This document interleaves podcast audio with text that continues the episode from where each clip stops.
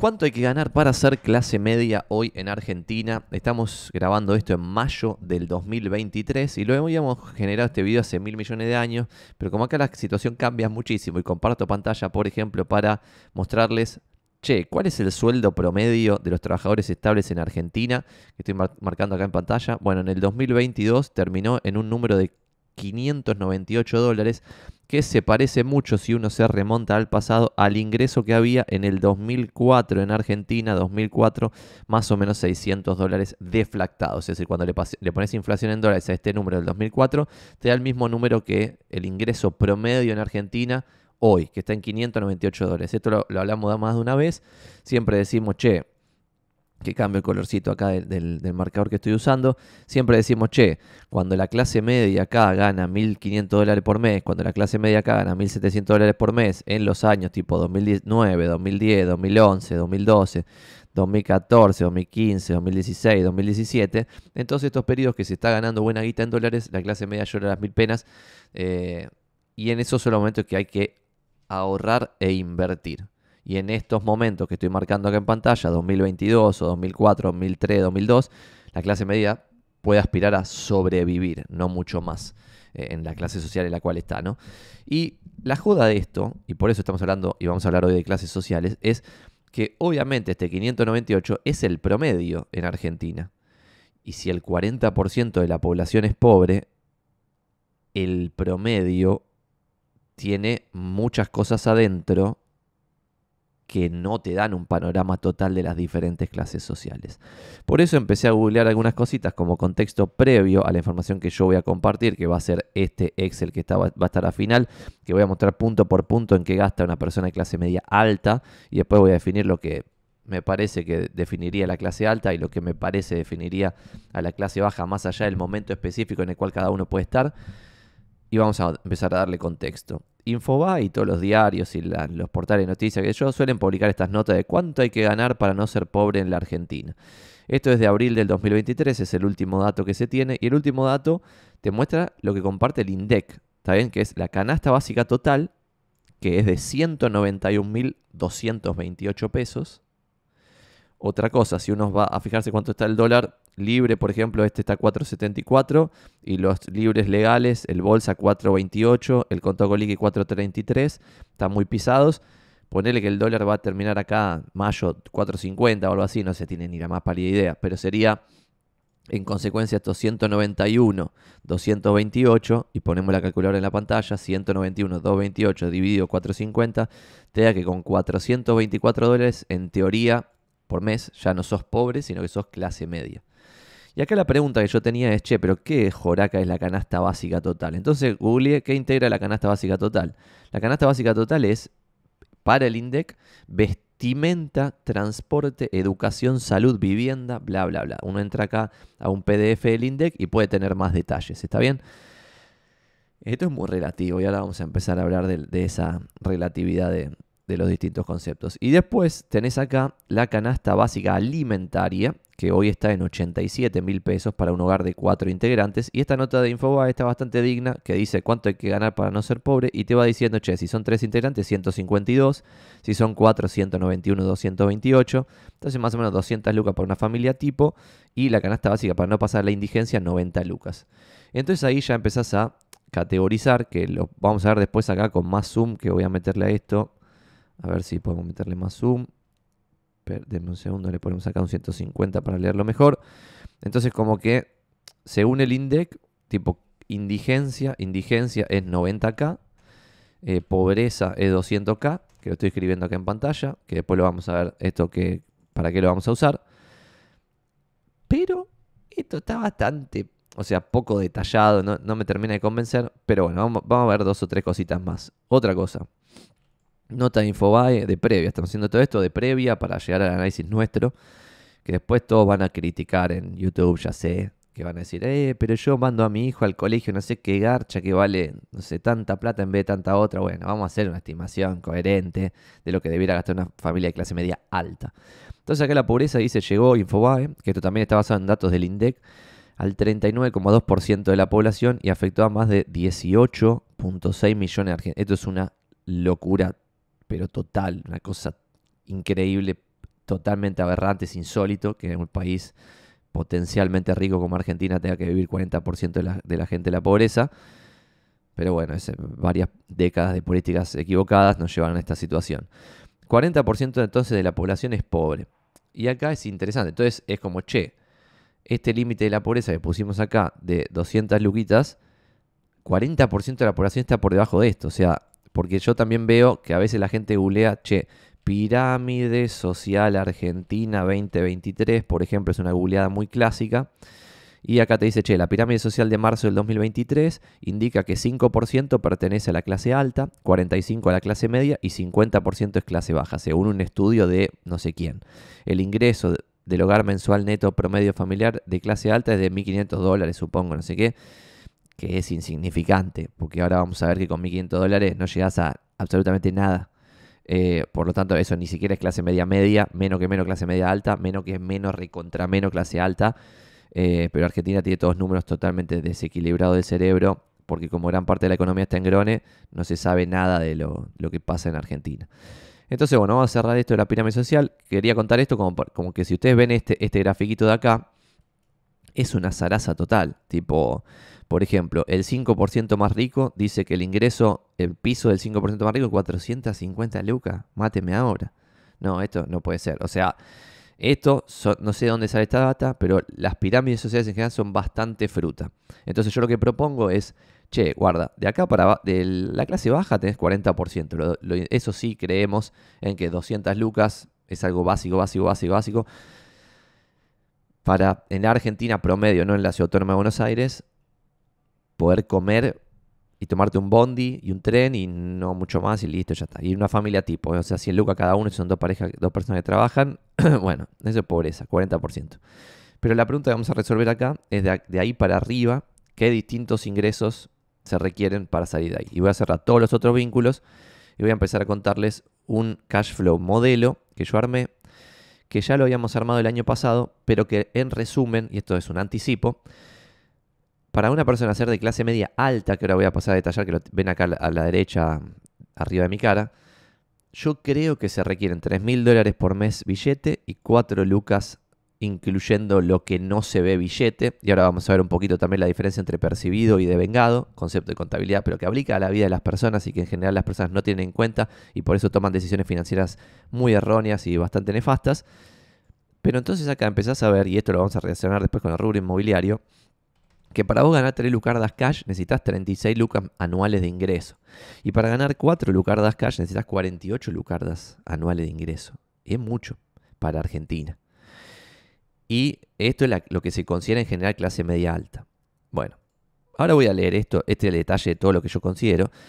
Pero antes del detalle, quería empezar a inaugurar el debate, si se quiere, en el chat, de qué es, porque queda claro que tipo indigencia es no poder comer, queda claro que pobreza es no poder tener una vida digna, mínima, minimísimamente digna, pero de, ahí para arriba, que tenés el 60% de la población, ya ahí es más difícil. Y entonces lo que yo pensaba es, che, ¿qué define la clase media alta si querés? Para mí lo definen cinco cosas principales, pero que los escucho en los comentarios para ver si alguna, alguna más creen que lo define, que es educación privada para los hijos, para los dos pibes que vayan a un colegio privado, prepaga para los cuatro de la familia, seguridad, que esto involucra vivir en un barrio civilizado, porque por ejemplo el otro día compartí en Twitter las estadísticas de inseguridad que me bardearon todos, ya se lo hago a propósito, en medio debate a propósito, pero realmente cuando vos analizás la inseguridad por barrio en Capital Federal, ves que al sur de la autopista 25 de Mayo la situación es una y al norte de la autopista 25 de Mayo la situación es otra. O sea, el corredor oeste y norte de Capital Federal es muy parecido a capitales europeas. Y cuando digo esto la gente se me cae de risa, pero es real. O sea, el corredor oeste y norte de Capital Federal en Buenos Aires es parecido a capitales europeas. El corredor sur no. El corredor sur es mucho más latinoamericano, si se quiere. En consecuencia, la clase media alta vive en barrios más seguros. Cuarta cosa, empleada doméstica. Quinta cosa, vacaciones en el exterior. Esto es lo que yo pensé que tipo, che, ¿qué creo que define la clase media alta? Y deben ser estas cosas, ¿no? Creo. Pero después cuando empezás a ver tipo, che, la clase media media, ¿cuál es el cambio con la clase media alta? Y educación privada para los hijos, tienen que tiene la clase media media. Yo creo que cuando era chiquito era clase media media y tenía educación privada. O sea, iba a un colegio subsidiado, católico, y entonces tenía educación privada. Prepaga u obra social grosa, también es como también, yo era clase media media cuando era chiquito y tenía. Seguridad en amarillito porque quizás no estás en los barrios más seguros, pero tampoco los más inseguros. Empleada doméstica, quizás no. Vacaciones en el exterior, seguro que no. Entonces la clase media media está como ahí en el medio de estas cinco cosas. Y después la clase media baja es, che, los pibes van al colegio, está todo perfecto, pero no van al colegio privado. Prepaga no tienen, quizás tienen la obra social de los padres, que es, no sé, o se cae, no sé lo que sea. Seguridad y probablemente estés en un barrio más o menos.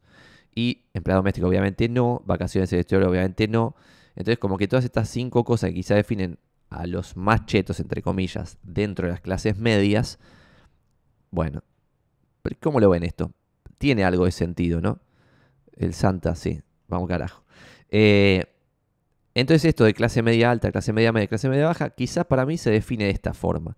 Y entonces ahí lo que, lo que debieras definir por contra, tipo, che, no entra ni en clase media ni en clase baja, es la clase alta. Y para mí la clase alta, como bien decía Lucas que nos ayuda con los informes trimestrales, es, che, pasa más por el patrimonio que genera renta, o que genera una renta, aunque sea paupérrima, y lo que él decía es, che, una persona que tiene más de 10 años de gastos en patrimonio probablemente sea clase alta en Argentina, que somos medio muertos de hambre. Y yo digo, 10 es, quizás es demasiado poco, porque si yo digo que gastas 4 lucas por mes, por 12, 48, por 10, 480, el que tiene medio palo es clase alta. No sé. Sería raro porque un montón de gente que se considera clase media sería clase alta en realidad. Pero lo que sí creo es que 20 años, es decir, 4 lucas por mes, por 12, por 20, es decir, 960 lucas, es decir, básicamente el que tiene más de un palo, verde en Argentina, que somos un país pobre, que todo es barato y bla, bla, bla, pareciera ser clase alta. Entonces, para mí, creo que la clase alta se podría definir como el que tiene patrimonio para bancar 20 años de la vida de la clase media alta. Es decir, mandar a la educación privada a los pibes, tener una prepa, tener seguridad, tener una empleada doméstica, viajar todos los años al exterior, pero todo eso tenerlo garantizado por 20 años con el patrimonio. Esto lo hemos hablado en otros videos y no voy a hablar, hacer foco en eso porque estamos hablando de clases sociales en este video en particular, pero lo que rinde, por ejemplo, la bolsa yankee libre de impuestos e inflación, es decir, después de impuestos e inflación, es el 6,6 anual. ¿Está bien? En, en, periodos largos de tiempo. Por lo tanto, vos a tus 960 lucas de patrimonio debieras sacarle por año 63,360. Dividido 12, 5.280. En consecuencia, si vos sos clase alta, con este criterio de, che, tener 20 años para bancar la vida de clase media alta en patrimonio, ese patrimonio debiera darte una renta neta después de impuestos e inflación, como vemos acá en pantalla, de 5.280 por mes, superior a la totalidad de la vida en la clase media alta en Buenos Aires, al menos en Recoleta, ponele. ¿Está bien? Entonces, ahí sí puedes empezar a definir un poco tipo las clases sociales posta a posta. Esto me parece a mí un poco más coherente. Che, 40% lamentablemente es pobreza. Clase media en las tres categorías, para mí tenés ahí a casi el 60% de la población. Y clase alta que tenga un palo y que pueda vivir de rentas y que labure por satisfacción, etcétera, son poquitos, me parece. Poquitos. No sé ni si llega al 1% de la población. Quizá está por ahí, 1 o 2% de la población. Eh, y ahora vamos a ir a qué define que esto está tomado con el dólar a 474, que es el dólar libre que está en este momento en mayo del 2023. Y después pinté en amarillo lo que cambió muchísimo con respecto a la vez pasada que hicimos el análisis. ¿Cómo categorizo esto que le puede servir a cualquier persona para hacerlo en su propia casa y ver?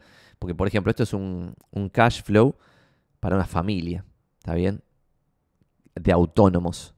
Pero si vos no sos autónomo, no vas a necesitar este monto porque yo estoy poniendo acá por mes, por ejemplo, 200 lucas por mes de impuestos y 400 lucas por mes de amortizaciones, depreciaciones y previsiones. Entonces, un montón de cosas vos las vas a poder adaptar. Pero esto yo lo hubiera querido ver a mis 18 años, 17, 19, que estaba investigando estas cosas, no había un pedo en internet, no había nada en ningún lado. Y esto puede estar bueno para adaptarlo uno a su propia situación. Ejemplo, categoría vivienda para mí involucra un alquiler, expensas, internet, luz, gas, agua, teléfono, que va a dar 325 lucas en Buenos Aires, con una suba fulminante de lo que es un alquiler digno para una persona de clase media alta en Buenos Aires, que la última vez que lo hicimos creo que no llegaba ni a seis cifras, pero ahora por menos de 250 lucas, y esto es básico, menos de 250 lucas por mes, ni en pedo vivís en un cuatro ambiente como necesitarías si tenés dos pibes, chiquitito, en un barrio copado con seguridad, porque pusimos que la seguridad define a la clase media alta. Entonces, pinté en amarillo el alquiler porque están desmadrados los alquileres, pero obviamente si vos sacás el alquiler, te baja a 2.500 dólares por mes el total necesario, y de 4 lucas también te baja a 3.500. ¿Está bien? Entonces ustedes vayan adaptando. Servicios y productos varios. Yo puse supermercado, carnicería, verdulería, psicólogo, teléfono celular. Psicólogo y esas cosas también podrían ser cosas que definen las clases medias más acomodadas. Que tipo, no sé, los pibes tienen actividades extra programáticas que valen plata, los padres van al psicólogo y un montón de cosas que pues, peluquería y giladas, que si estás más apretado quizás no lo gastás, ¿está bien? Telefonía celular, transporte, por ejemplo, taxis, peluquería, gastos e impuestos bancarios, te da 164 lucas en mi estimación.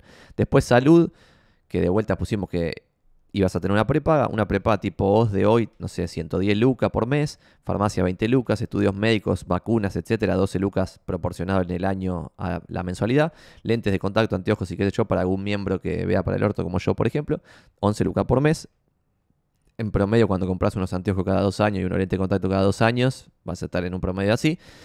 Y acá puse bendiciones, el costo ponerle de los hijos, 10 lucas por mes en pañales para alguien que use pañales, jardín 1, 85 lucas, jardín 2, 50 lucas, danza o una actividad extra programática similar, 7 lucas por mes, y otro gasto de los niños, por ejemplo, cosa de farmacia de los niños, 15 lucas, 667 lucas. Empleada doméstica, 110 lucas, esto ya lo vimos, pero obviamente los PAC, que es el sindicato de empleo doméstico, el mínimo es 80 y algo, pero 80 y algo tipo es como el límite de la indigencia, dijimos acá, es 90 lucas. El, sindicato que en teoría depende de los empleados domésticos eh, tiene un sueldo básico inferior al límite de la indigencia, es un delirio. Y si el límite de pobreza es 200 lucas, si vos pagas menos de 100, eh, si en la pareja ganan 100 y 100, van a estar en la pobreza. O sea, una cosa totalmente de locos. Por eso empleado doméstica 110 lucas. Entretenimiento, por ejemplo, regalos, proporción de todos los regalos que haces en el año. Libros coleccionables, por ejemplo, si sos un pelotudo que colecciona figuritas como yo, otra pelotudez, 50 lucas ponele. Ropa, uniformes, delivery, globos, salidas, movie club, streamings, Spotify y otros SaaS, o sea, software as a service. Boludeces en gasto de tipo, vas a jugar al fútbol, un cumpleaños, fiesta, bla, 11 lucas, 243 en entretenimiento. Esto, los que salen mucho, obviamente va a ser muchísimo más. Eh, y los que salen, los que no salen nunca le sacan ahí, no sé, 100 lucas. Auto, 81 lucas por mes, esto es una locura. Yo nunca lo hubiera tenido sin pibe, no tendría un auto ni en pedo. 81 lucas por mes que se te va a la basura. Seguro, 28 lucas. Si el estacionamiento estás en un barrio seguro copado, 30 lucas, yo puse 32, que esto es Recoleta, patente 9 lucas por mes, combustible, service lavado, bla, 12 lucas si lo usa poco, si lo usa mucho, mucho más. Y después impuesto de la familia, por ejemplo, un promedio mensual de cuánto pagar de IVA, de ingreso bruto, 110 de IVA, 10 de ingreso bruto, autónomo 21 lucas por mes del 1, la otra persona que sea monotributista, categoría no sé qué puse acá, 31 lucas típico de impuestos, bienes personales, poner una proporción de 25 lucas por mes, cargas sociales y de la empleada doméstica 6 lucas y pico, y hasta ahí, hasta impuesto de la familia, es el gasto familiar cash, que son estimada, estimación mía, más o menos 3 lucas verde por mes.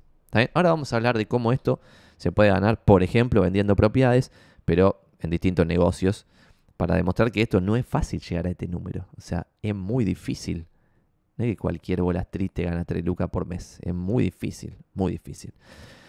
Para los profesionales y todo, ¿eh? No para cualquiera. O sea, para los profesionales, tuvieron 15 años, carreras, posgrado, bla, vienen preparándose, son capaces, están en mensa, dotados, lo que vos quieras, está difícil igual. Y después lo que haré, que en general no se tiene en cuenta, pero que es importante tener en cuenta, son las amortizaciones, depreciaciones y previsiones. Entonces yo digo, che, una vez por año o dos vacacioncitas más chiquitas, pero te gastas 7 lucas verde por año en esas vacaciones de la familia. Y acá fui también discreto y básico. ¿Por qué? Porque si vos la clase media alta se define por ir al exterior, con 7 lucas llega de pedo a irte de vacaciones al exterior. Y este es lo pinté en amarillo porque es lo que también cambió mucho. Antes habíamos 5 yéndose de pedo, comprando bien los pasajes, con las plataformas de ahorrar guita y qué sé yo, la mano en coche. Pero ahora con 7, inclusive con las plataformas de ahorrar en los pasajes y qué sé yo, es muy difícil, muy difícil. Em, en consecuencia de esto, está medio como tirado los pelos para abajo y te da 276 lucas por mes y esas vacaciones son 7 lucas verde al año. Después, la depreciación mensual del auto. Yo puse lo que valía el auto, lo deprecié tipo, che, en 10 años pasa la historia, o no me acuerdo cuántos años le puse. Ah, no, sí, en 10 años pasa la historia. ¿En cuánto es por mes? O sea, dividido 10, dividido 12, el costo total que vos pagaste al inicio. Entonces, todos los meses perdemos, al menos yo, y esto es un ejemplo que está tomado de mi caso real, que es un Onix de hace un par de años, y por tener el auto pierdo 60 lucas por mes. Entonces, 81 lucas del auto acá arriba, más 60 lucas acá abajo, 140 lucas por mes de esta pelotudez. O sea, es una cosa totalmente increíble. Por eso para mí esto define la clase media alta. Y eso me llama la atención, gente que quizá gana 1.200 dólares por mes y pretende tener cosas que solo tiene la clase media alta, no la clase media media. ¿Está bien? Y acá también quizá podríamos poner en la parte de, que estábamos viendo de, che, clase media alta, no sé qué, la mano coche, quizás acá es como auto, está auto en cava sería, ¿no? O sea, porque en otros lugares es barato tener un auto, pero un auto en cava es medio un lujito de la clase media alta y acá quizá no lo tiene la clase media media. Y si tienen otra idea de alguna cosita que define las clases sociales en capital, estaría bueno que lo pongan en los comentarios.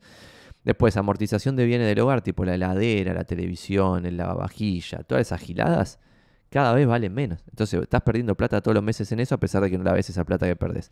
Y la previsión mantenimiento del hogar, 25 lucas por mes de cosas que se rompen pero no se rompen constantemente. Se rompen una vez cada tanto y esa vez te gastas 100 lucas. Se rompe no sé qué cosa, gastaste 120 lucas. Y así te da un palo 800. 1,8. 1,8.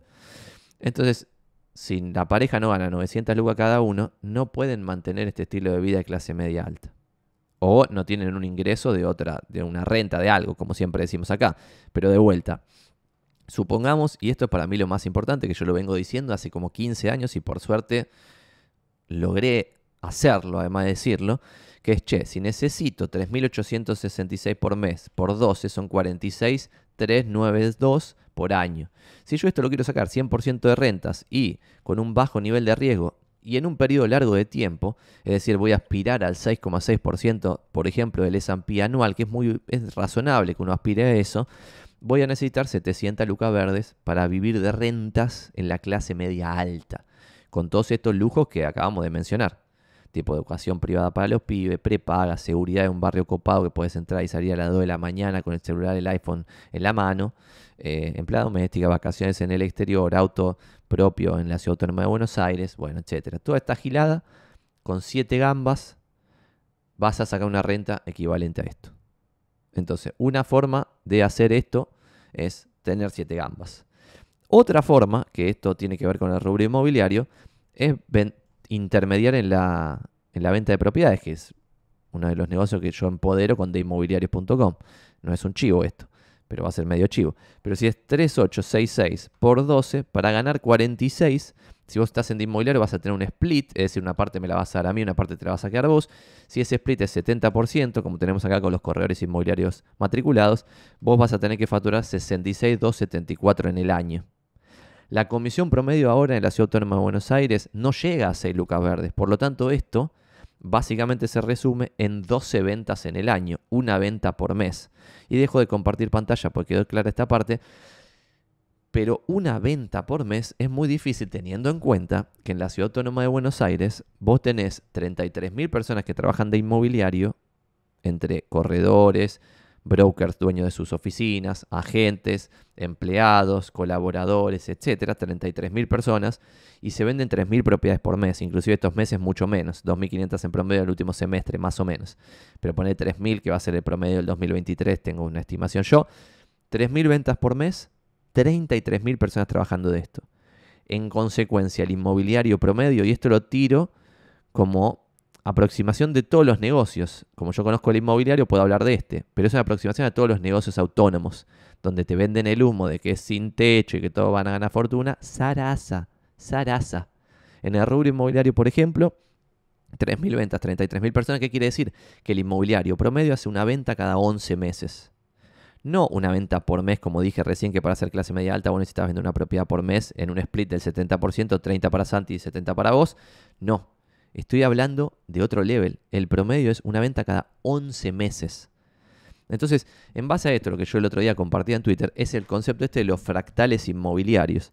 ¿Qué, quiere decir esto de los fractales? Es cuando vos ves algo que le metes zoom, ponele y ves lo mismo. Metes más zoom, ves lo mismo. Metes más zoom, ves lo mismo. Metes más zoom, ves lo mismo. Tipo como un copito de nieve que vos lo ves así y metes más y lo ves otra vez igual y así, así.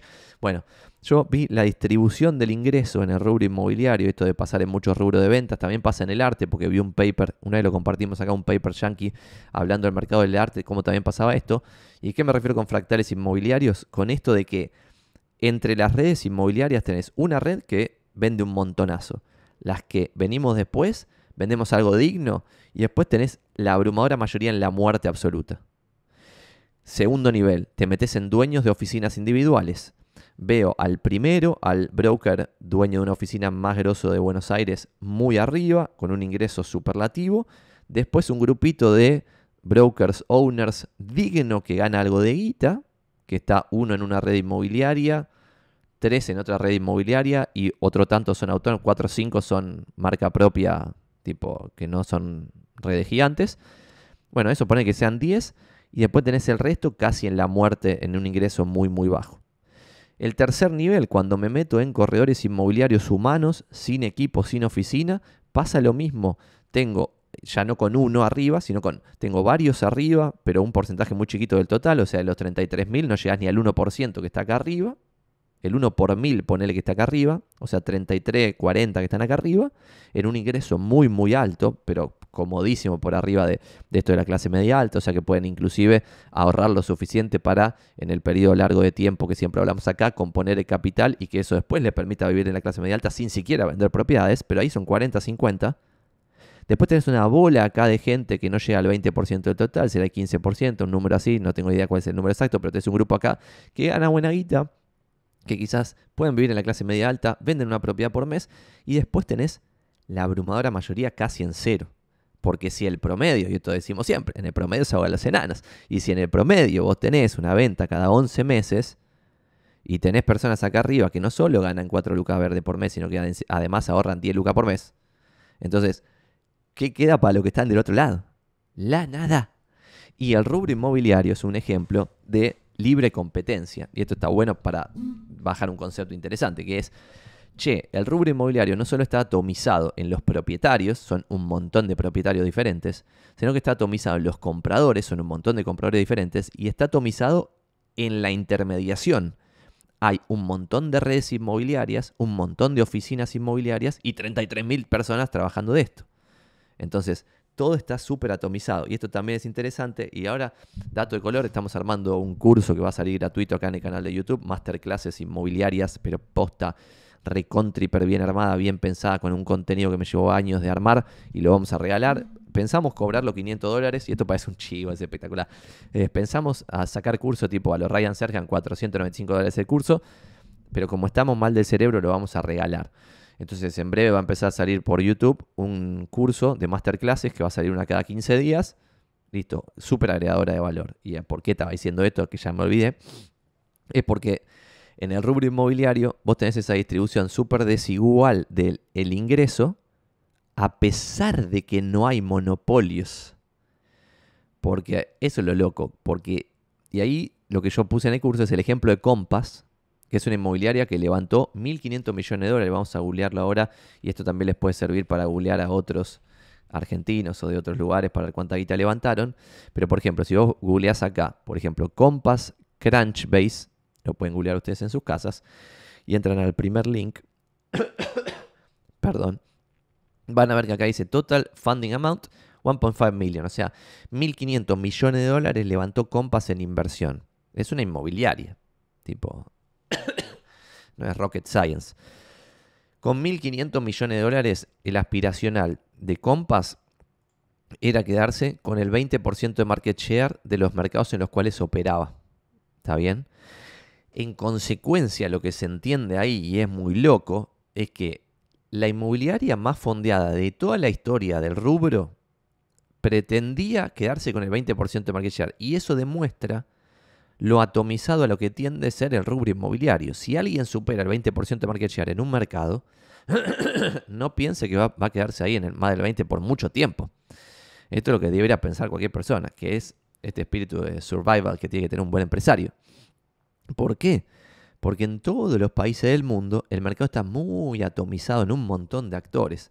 Y cuando un actor destaca y pasa a estar ahí arriba en lo que dije antes de esa distribución que los yankees llaman power law a esa distribución, que en general sea en el arte, en el deporte extremo, etcétera. Deporte extremo no deportes extremos se, sino en el deporte ultra profesional, donde vos no sé, tenés jugadores de fútbol. Bueno, una pequeña cantidad la recontrapega, gana fortuna, una gran cantidad vive del fútbol dignamente, pero no muy bien.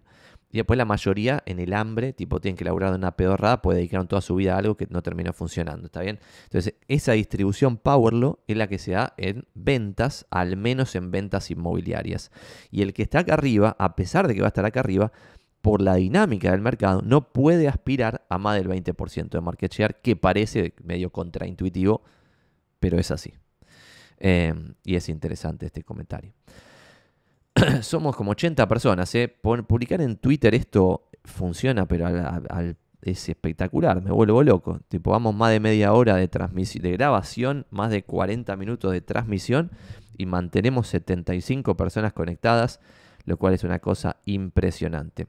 Santi, ¿cómo va? ¿Qué opinas de comprar un departamento para Airbnb, alquiler temporario? Y otro tema, ¿qué opinas de Saavedra alrededor del parque? ¿Buena zona para invertir? Vamos a tomar esta pregunta del amigo Shekov eh, para, primera parte, Airbnb.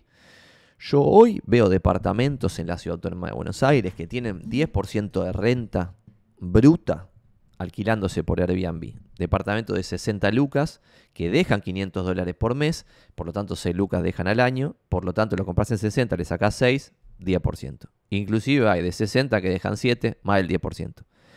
Pero acá hay varios intríngulis que la gente en general no tiene en cuenta. Primer intríngulis. ¿Por qué creen que se puede ganar mucha maguita con Airbnb que con un alquiler tradicional? ¿Y por qué creen que esto se va a mantener mucho en el tiempo? Bueno, vamos a hablar de eso levemente para no meternos demasiado, pues ya lo hemos hablado más de una vez acá. Primero, los gestores de Airbnb y vos poner que tenés ese Airbnb que le sacás 6 lucas al año y te engolosinaste porque valía 60 y le sacás 6 al año y decís 10% de renta bruta, que es verdad, ¿eh? Y es interesante, de verdad. Pero voy a dar dos o tres datos. Bueno, esas 6 lucas, para que alguien te lo gestione, vas a dejar mínimo el 30%. Puedes encontrar el 25%, pero van a ser unos muertos. Y hay algunos que cobran el 35%. Pero alguien bueno vas a encontrar por el 30% de la renta que te lo gestione al Airbnb. En consecuencia, en vez de quedarte 6 lucas al año, te van a quedar 4.200, que dividido 12 son 350 dólares por mes en vez de los 500 originales que vos hiciste en tu cuenta al principio. Segundo punto, si vos empezás a comprar un montón de Airbnbs, esto va a estar grabado por toda una bataola fulminante de impuestos a tener en cuenta ingreso al valor agregado, impuesto al valor agregado, IVA, ingresos brutos, impuesto a las ganancias, impuesto a los bienes personales. Googleate estos cuatro impuestos y vas a empezar a poder hacer cuentas. Pero cuando le sacas IVA, ingresos brutos y ganancias, ya este número se te fue a la mitad. Entonces en vez de 350 te quedan 175. Y por el otro lado, esos 175 que terminan siendo 2.000 dólares por año más o menos, y empezamos en 6, ¿eh? pero ya estás en 2, bueno, esos 2 por año le tenés que retar bienes personales, porque esas 60 lucas van a estar grabadas. Entonces, dependiendo cuánto sea tu capital, va a ser la tasa que aplique a grabar ese bien. Pero ponele que sea, no sé, vamos a googlearlo ahora para hacer un ejemplo más o menos coherente y de paso te comparto pantalla para que haré un poquito más de valor y pones acá tasas, bienes personales 2023, por ejemplo. Y pones acá el 1%, 0,5%, bueno, esto de perfil, que quisiera encontrar la página de la FIP posta para no ver el que está hablando de otras cosas. 2021, 2022, alícuotas 2023, bueno, por ejemplo, si tenés más de 564 palos, 1,75 la, la tasa cuando supera cierto monto de 7 palos pesos, pesos. Eh, 1, 1, 1, 1,25, 1,50, 0, bla, bla. Bueno, supongamos 1%, supongamos 1% de esas 60 lucas que estábamos haciendo la cuenta, por el 1% se te van 600 más. Te quedaban 2.000 menos 600, te quedan 1.400. Entonces, 1.400 dividido 60.000, ya se te bajó la renta 2%, que es menos que una alquiler tradicional. Eh, esto es lo que hay que tener en cuenta. Esto quiere decir que no se puede hacer el Airbnb, no sé qué. No, es algo a tener en cuenta, que nadie tiene en cuenta. Y después, si vos sos un chante y querés evadir todos los impuestos, eso, además de que es ilegal, tiene un riesgo. Tiene un riesgo. Es como si salís a robar, tiene un riesgo. Eh, eh, romper la ley tiene un riesgo. ¿Está bien? Entonces la gente todo lo considera como fácil. Ah, 10%, jajaja, la, la, la. Bueno, analícelo con el panorama completo. Segundo punto al respecto de esto. Toda la gilada está comprando departamentos para alquilar por Airbnb. Hoy es un gran negocio para algunos que lo autogestionan, no pagan impuestos, porque quizá tienen ciertas exenciones, legalmente algunos impuestos no lo, no deben pagar porque tienen exenciones, bueno, y bla, bla, bla, y le sacan 10% anual, ponele. Y es uno, son dos, son tres, son 20, son 200, son 2.000, son 6.000, son 12.000. ¿Qué creen que va a pasar después? ¿Qué creen que va a pasar? Es bastante fácil darse cuenta. A mí lo que me llama la atención, y tomo esta pregunta para responder más en términos genéricos y no tanto del Airbnb este en particular, es que la gente, todos nosotros, solemos comportarnos con comportamiento de masa, ir todo para allá, todo lo boludo yendo para la derecha. Y después cuando ya están todos ahí aniquilados, 800.000 personas todos ahí yendo hacia la derecha, se dan cuenta, che, pero ahora no hay nadie en, el lado izquierdo, vamos todos los boludos para la izquierda y todos los boludos van para la izquierda. Y en general pasa siempre así. Y cuando vos ves quienes hacen guita de verdad en la historia, leete libros de historia, de historia económica, que es más divertida que la historia política, que es una falopa, cuando lees libros de historia económica, ves que lo que hacen guita de verdad, que dicho otro dato de color, el que tiene poder posta es el que tiene plata, no el que tiene poder político. ¿Está bien? En consecuencia, si querés cambiar algo en la vida tuya, de tu familia, de tus conocidos, de tus amigos, de tu barrio o de tu ciudad o de tu país, tenés que hacer plata, no candidatearte a concejal. En consecuencia, volviendo un paso atrás en este comentario, Creo que los que han hecho plata lo han hecho siempre tomando decisiones en contrario de la masa. Y hoy la masa ha comprado muchas casas en barrios cerrados, ha construido casas en barrios cerrados, ha comprado departamentos en Capital Federal para alquilar por Airbnb. ¿Y qué están haciendo los contrarian? No sé, te la dejo picando. Pero no están haciendo eso, pues eso es lo que están haciendo todos. En consecuencia, por definición, va a ser una inversión chota, porque la están haciendo todos. O va a ser promedio. Lo mismo que lo de los bonos, que hablamos acá de vez en cuando. Que la vez pasada mostramos un poco la L30, el detalle del flujo de fondo del futuro, qué pasaba si Argentina no defaultaba y qué pasaba si defaultaba en cada uno de los diferentes momentos. Lo curioso de ese análisis era, che, boludo, vos me estás cargando que cuando la paridad, es decir, la paridad es si el bono dice 100 y cotiza en 80, es decir, vos lo puedes comprar en 80, la paridad es 80 a pesar de que el bono sigue siendo de 100. ¿Por qué se cotiza a menos paridad? Porque eso básicamente es el riesgo país, es cuánto de más de sobretasa paga un país con respecto a la tasa libre de riesgo estadounidense. Eso es el riesgo país. Entonces, eso se repercute en que lo bueno vale más barato cuanto más es el riesgo del país. Perdón que fue, fui redundante en la explicación. Cuando la paridad argentina estaba más o menos en 80, yo escuchaba en la oficina, en ese momento laburaba en relación de dependencia, conversaciones del estilo, che, eh, ¿vieron cuánto paga tal bono? Hay que comprar bono, no sé qué, la mar en coche, bla. Y yo decía, me está cargando. A 80 de paridad, Argentina. ¿Qué? Bueno, y ahí estaban todos emocionadísimos comprando bonos, parecía la... Como no había demasiada inflación totalmente delirante y no había demasiada devaluación totalmente delirante, muchas veces se, sucedían grandes retornos en dólares. Lo mismo que los plazos fijos. Ahora es fácil pegarle a los plazos fijos porque obviamente el pobre boludo que hizo un plazo fijo al 100% o lo que fuese, 90, 80, lo que sea de tasa, que parecía un montón, bueno, se lo van a ir limpiando todo con inflación, devaluación, etcétera, y va a perder plata porque lo pasa siempre. Pero en un periodo determinado se puede ganar mucha plata. Y por eso termina cayendo la gente. Porque ve al vecino que está ganando plata con el plazo fijo y arce en el plazo fijo. Ahora son dos. Los dos ganan plata con el plazo fijo. Tercer año, los tres ganan plata con plazo fijo. Ahí ya entraron 20 y ahí chavos, no vimos en DINE, pierden todo 50% de un día para el otro. Lo mismo veo con el resto de las inversiones. Que inversiones, como decimos acá siempre, son acciones, propiedades y bonos. Pero dentro de acciones, propiedades y bonos, mucha gente las toma, estas que son inversiones verdaderas, como timba no las toma como inversiones. Y esto también lo decimos siempre, de che, Me están cargando, ven, están timbiando con un papelito, que es una acción, ponele. Viendo a ver cuánto sube, cuánto baja, no sé qué. En vez de tomar a la acción como una participación eh, en la empresa, ser dueño de la empresa. Si yo tengo acciones de Habana, que las tengo, soy dueño de Habana. Obviamente, como soy un minoritario inexistente, tipo, ni importa lo que si yo opino A o B. Pero soy dueño de Habana. ¿Está bien? Entonces mi filosofía tiene que ser de ser dueño de Habana. El otro día polemizaba en Twitter, que siempre trato de polemizar para generar un poco de engagement y que después alguien me pida una tasación en Belgrano o alguien se postule a trabajar en deinmobiliario.com, que básicamente es el objetivo. Pero estábamos hablando de esto, de, che, todo el, o sea, como toda la masa hablando siempre lo mismo y muy poca gente opinando algo en contrario a la masa. Y cuando yo digo, che, ¿les parece que es una buena inversión construir en un barrio cerrado? No, Santi, porque ahora toda la gente eh, puede trabajar home office a distancia, entonces por eso está bueno tener el verde, la pileta. ¿Qué?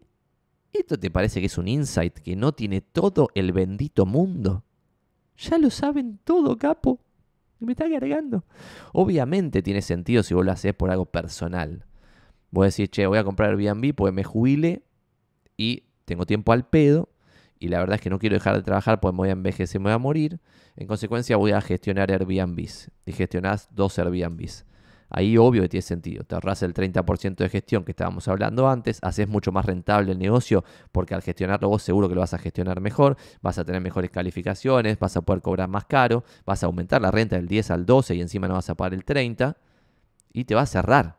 Y aunque pagues impuestos y todo, igual te va a dar una linda renta. Entonces en ese caso en particular, obvio que cierra. Pero es como que todo el mundo está tratando de, o sea, piensan que reinventaron la rueda cuando están viendo lo que todos están viendo. Entonces la guita se hace opinando algo en contrario. Por ejemplo, ahora que compré el otro día eh, AL30 a 19,75, otra vez por debajo de 20. Mi teoría es sub 20, es el lugar de momento de comprar para mí, pero es debatible, voy a perder plata, no es un consejo de inversión, nada de lo que digo acá jamás. Bueno, compro a 19,75. Pongo en Twitter y todos me ponen, no, pero vos sos boludo, porque Argentina es riesgoso, no sé qué, y termino el concepto que no terminamos de explicar antes. Cuando estaba 80 de paridad, la clase media estaba debatiendo si era momento de comprar bonos. Ahora que está 19.75, y despiértense, la misma Argentina, ¿eh? Es igual, no cambia nada. No, pues me dice, eh, pero no, ahora hay más pobreza, no sé qué. Eso, primero, no tiene nada que ver con el rendimiento del bono. Y segundo, Argentina lamentablemente es un país cíclico mal administrado que tiene déficit fiscal constante, que eso hay que financiarlo de alguna forma, ya sea emitiendo moneda que genera inflación, ya sea endeudándose que le caga la vida al futuro o reventando bienes activos del Estado, por ejemplo, no sé, privatizando empresas, con las tres estos curros, con estos tres curros, financian el déficit. Y eso que va a generar cada vez una situación más nefasta. Pero entonces es como, che, yo estoy comprando a L30 porque está a 19.75 y la peor reestructuración de deuda después de un default de toda la historia de la humanidad fue Irak bombardeado por Estados Unidos, 90% de quita, por lo tanto si yo compro en 20, ponele lo compré a menos, pero ponele que lo compro en 20, llegué a comprar 17 con algo, pero ponele que lo compre en 20, si vamos a hacer al panorama Irak bombardeado por Estados Unidos, pierdo la mitad de la guita. Y si no el upside es muy grande. Por ejemplo, cuando ustedes hagan la cuenta de cuánto cuánto se puede convertir la guita en el 2030 en 6 años y medio. Si Argentina milagrosamente en 6 años y medio no defaultea, multiplican por 5.5 más o menos su inversión. Es una locura en 6 años y algo. Obviamente se supone que eso no va a pasar. Obviamente el mercado estima que eso no va a pasar y que Argentina sí o sí va a defaultear y no solo va a defaultear, sino que va a ir a la peor reestructuración de deuda de toda la historia argentina, que fue más o menos 75% de quita. Entonces, Solo se gana guita opinando algo en contrario. Perdón que fui medio bardero con esto de los Airbnbs, pero me saca de quicio que siempre hablemos de lo mismo, porque nunca estamos hablando de inversiones realmente diferentes.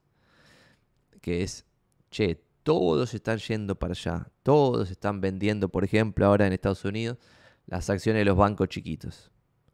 Yo no digo que hay que comprar los bancos chiquitos, yo ahora no compraría ni pedo, pero digo, lo que sí hay que pensar es che, cuando todos están vendiendo los bancos chiquitos yankees, los regional banks, en ese momento no tiene sentido agarrar dos tres puto balance de los regional banks y leerlos, saber qué onda, qué es lo que tienen ahí adentro. Igual es incomprensible leer el balance de un banco. Inclusive aunque seas vivo y estudiado, no entendés un choto porque no se, no se sabe ni dónde está la plata. Pero una empresa más fácil, hace, puedes decir, ahora puedes hacer eso. Che, están todos yendo para allá. Por ejemplo, un rate que tenga propiedades. Súper fácil de, de evaluar. Todo vendiendo los rates comerciales.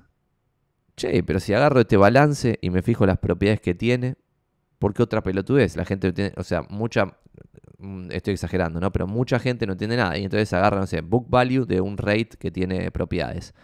Quizás esas propiedades las tiene compradas hace 4 mil millones de años, las, las heredó de otro negocio, quedaron ahí en goodwill, ni se sabe ni qué garcha valen en el balance las propiedades.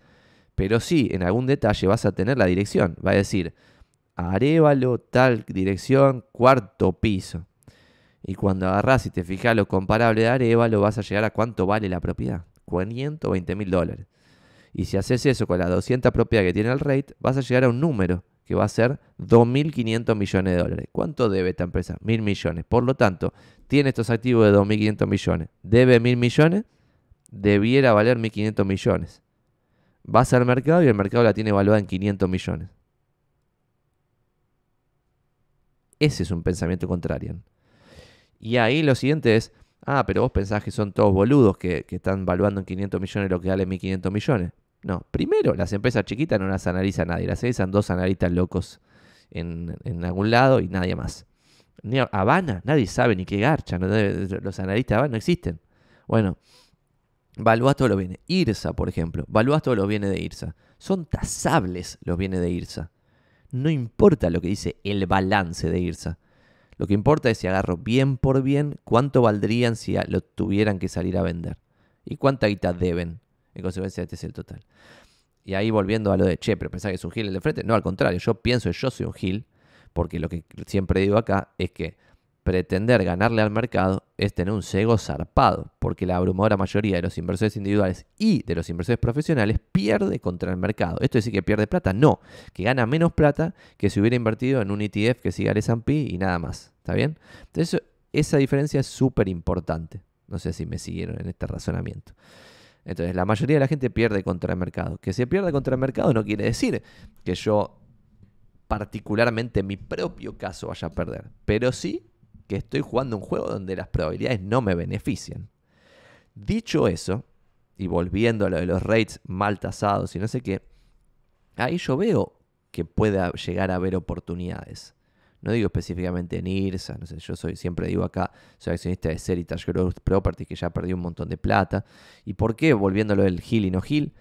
¿Por qué evalúan en 500 palos lo que vale 1500 palos? Porque probablemente el mercado estima que la empresa va a seguir perdiendo plata en su operatoria mensual y como no tienen plata ni forma de financiarla porque estamos en la malaria, las tasas suben y qué sé yo, van a tener que vender esas 50, 100 propiedades, 250 propiedades que vos tasaste y eso ya se veía viendo, por ejemplo, en Seritage Growth Property, que por eso estoy perdiendo plata, eh, que agarran y dicen, che, perdimos este mes 50 palos verdes en operar este negocio. Tenemos que vender 5 propiedades de 10 palos y las venden y se cobran, pero solamente para pagar el mes del orto que perdieron plata. Segundo, segundo mes pasa de vuelta lo mismo, y así sigue pasando lo mismo.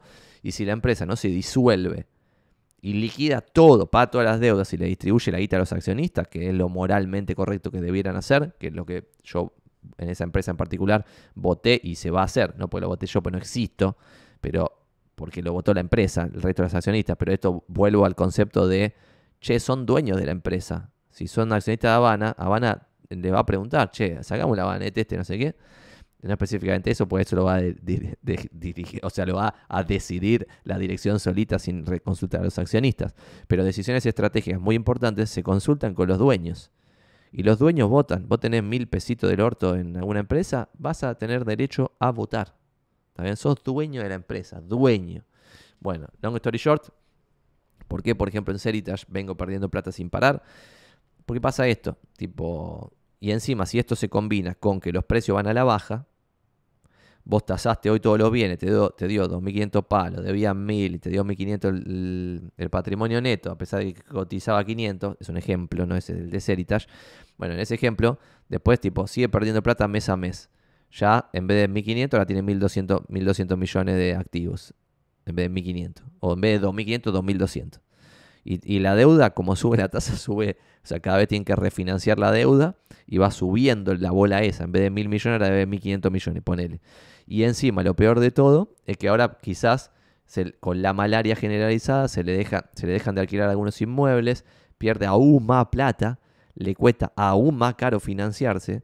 Y mientras todo eso se sucede, como no es al único que le pasa eso, y el mercado se hace mierda de los bienes comerciales en Estados Unidos, bajan de precio los activos. Entonces bajan 10% de precio de los activos, tenía 2,200, ahora tenés 2 y está perdiendo plata y bla, bla, bla, y todo el circo que ya dije antes. Entonces, no es fácil valorar una empresa. Menos que menos se puede valorar por book value o gilás así, que el balance dice cualquier falopeada. Pero solo hacen guita los que opinan algo en contra del consenso y también la pierden, ¿no? Pero solo los que ganan mucha guita es porque de vez en cuando, pocas veces, pero de forma importante, toman una decisión en contra del consenso. Che, el consenso está yendo todo para la derecha, yo voy para la izquierda. ¿Pero estás seguro? Pues están todos yendo para allá. Sí, estoy seguro. Porque todos estos están todos opinando lo mismo. Nadie está viendo esto otro, de hacer la tres cuenta de cuánto vale cada una de la propiedad de irse, de y yo del ejemplo que sea. Entonces, voy para ese lado. Me puede ir bien, mal, obvio, pero me va a ir diferente a toda esta masa que está yendo hacia la derecha, ¿está bien? Y eso, si yo tengo mucha convicción en mi hipótesis de inversión que estoy yendo para la izquierda, después te va a dar un retorno superlativo con respecto al mercado. Si el mercado rinde 10% anual, con dos o tres decisiones bien tomadas de ir en contra del consenso, puedes estar en 15% anual, que parece un delirio, pero no lo es. La joda es mantener eso en, el, en periodos largos de tiempo, por eso siempre jodo con lo de periodos largos de tiempo. Porque cuanta más guita tenés, más difícil es multiplicarla también. Y esto es un dato de color interesante porque, por ejemplo, me cruzo con mucha gente que tiene 2 lucas, 3 lucas, 5 lucas, lo que sea, y están viendo cómo invertir en bolsa, no sé qué, y es como, che, pero con esa guita no te conviene ir a la salada a comprar ropa y venderla en Almagro, capo, o algo así y hacerlo una vez, dos veces, diez veces, y cuando hiciste 40 veces ya no da para más, pues no absorbe más capital y ahí pasas a otra cosa.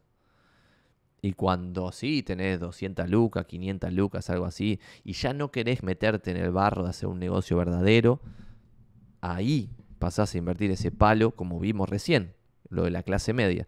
Pasás a invertir las 900 no sé cuántas lucas, ah, 700 nos había dado, por ejemplo, para vivir en la clase media alta con, todo con los pequeños lujos que fuimos mencionando. Eh, 700 lucas, no es un delirio. O sea, es un delirio para Argentina, todo, bla, bla, bla. Pero si ustedes se fijan lo que se gana por hora en un país copado, cuando haces un cálculo, che, ¿cuánto podría ahorrar? Y si ese ahorro lo invierto en tal cosa, en tal otra, no sé qué, te termina dando números que realmente son sorprendentes. Vamos a leer este chat que tenemos acá. Tengo un proyecto de construcción de viviendas unifamiliares para familias tipo 120 metros cubiertos, ubicado en un lote, barrio abierto de las afueras de la ciudad, en un terreno, bla, bla, bla, bla, bla. Muy larga esta pregunta. Tenemos que hacer preguntas más cortitas, como por ejemplo Agu Velázquez que dice, ¿tenés análisis fundamental de acciones argentinas tipo Habana, Mirgor, bla, bla? No. Ahora explico por qué no. A pesar de que amo Habana y leí el balance.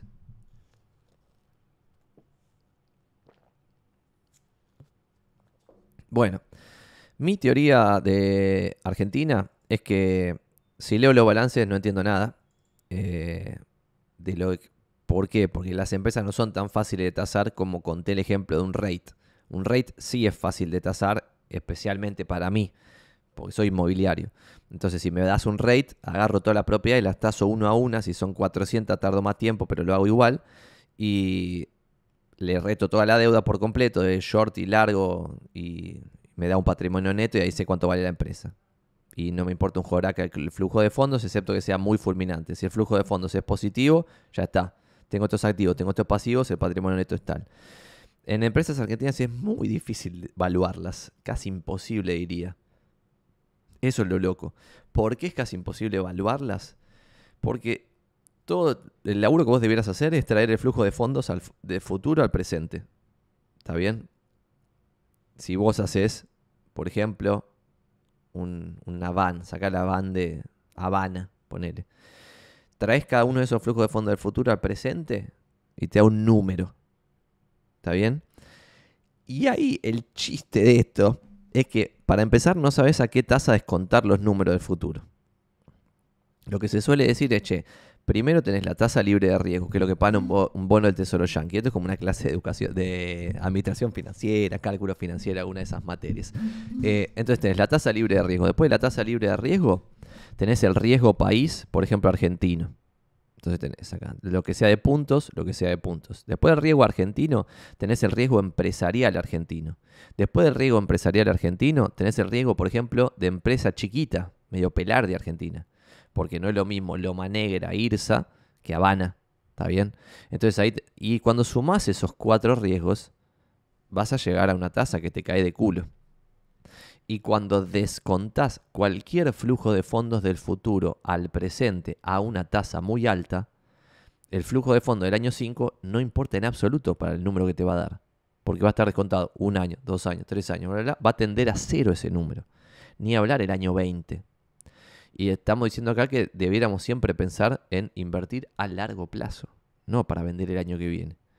En consecuencia, si el ejercicio de tasación de una empresa es descontar el flujo de fondos futuro al presente a una tasa que tenga en cuenta la tasa libre de riesgo, el riesgo argentino, el riesgo país, el riesgo de empresarial y el riesgo de empresa chiquita, argentina, y ni hablar si tenés una startup, tipo esto de inmobiliarios. Por eso yo a de inmobiliarios en mi balance lo evalúo en cero. Y esto acá la gente me dice, pero bota de la cabeza. Eso es otro tema, estoy de la cabeza de otro tema. Pero lo evalúo en cero porque después del riesgo de empresa chiquita, tenés el riesgo de empresa no cotizante pyme y empresa no cotizante pyme startup, que en cualquier momento te fundís. Entonces acá la, tasa que tiene que tomar para descontar el flujo de fondos es tiende a infinito. En consecuencia tiende a cero el número de lo que vale la empresa entera. Y ahí es como, che, pero ¿cómo no va a valer nada de inmobiliarios? Si tenés un flujo de fondos, tenés activos, ya tipo todo esto, ahora estamos en la empresa, pero todas estas cosas son de la empresa, miles de dólares en activos no, no vale nada. Cero. Por el flujo de fondo del presente no vale nada. Tiene un valor de remate, obvio. Tipo, de remate algo va a valer. Pero lo evalúa en cero para hacerlo más práctico. ¿Está bien? Entonces ahí ese es el desafío de las empresas argentinas. Dicho eso, en consecuencia, lo que decidí hacer yo, y no es un consejo de inversión, investigue lo que hacen, no sean idiotas, es en vez de elegir, elegir empresas en particular, que las voy a elegir mal porque no tengo la capacidad para hacerlo, es como que creé, inventé un, un ETF que no existe, eh, que sería como un Equally Weighted de Argentina, y compré todo lo que cotizaba. Todos los que están en el panel general, todos los que están en el panel líderes, todo, todo, todas las empresas que, pude comprar las compré. Me quedaron dos o tres que no tenían liquidez ni para mi chiroleada que tengo para comprar, pero compré todas, todas, todas, todas las demás. Eh, entonces ahora es como tengo una apuesta diversificada en todas las empresas que cotizan en Argentina. Listo. Es como una apuesta más general y estar diversificada, no me acuerdo cuántos son, pero son más de 50, ya ni me acuerdo.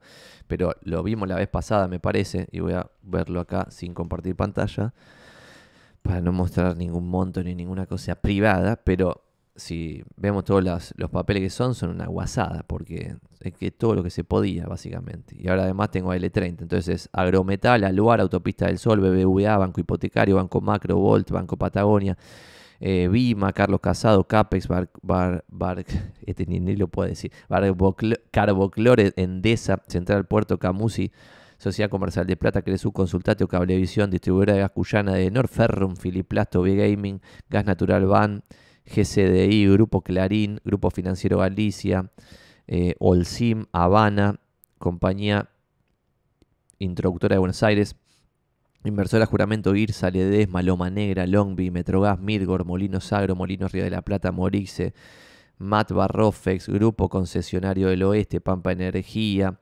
Importadora y Exportadora de la Patagonia, Phoenix Global Resources, Polledo, eh, Laboratorios Richmond, San Miguel, Molinos Juan Semino, Grupo Superville, Telecom, Transportadora del Norte, Transener, Ternium, Banco de Valores Sociedad Anónima, y eso es todo. Y no tengo, por ejemplo, las que no son riesgo argentino, porque eso ya tengo otra cosa yankees, que es, no sé, Tenaris.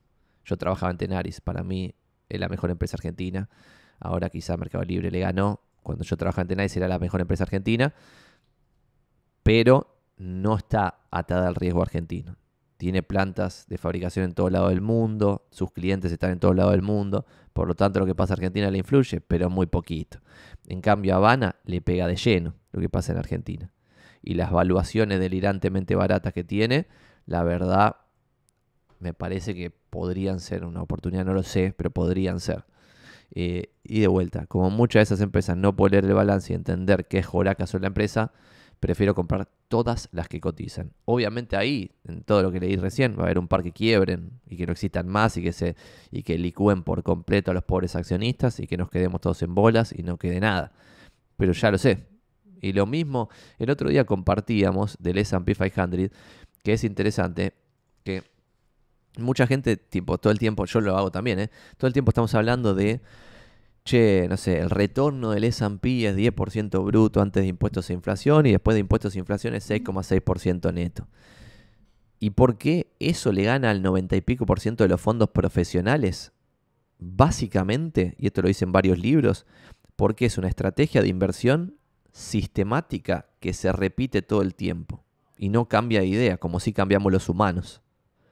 Yo hoy puedo decir, che, hay que poner una moneda en Argentina, hay que diversificar de tal forma, 50% en Argentina, dentro de Argentina propiedades, acciones y bonos, dentro de Estados Unidos tal cosa, acciones, nada de bonos porque para ganar chirola prefiero tener un efectivo y la, la, la, la, la. Bueno, esa es mi teoría hoy.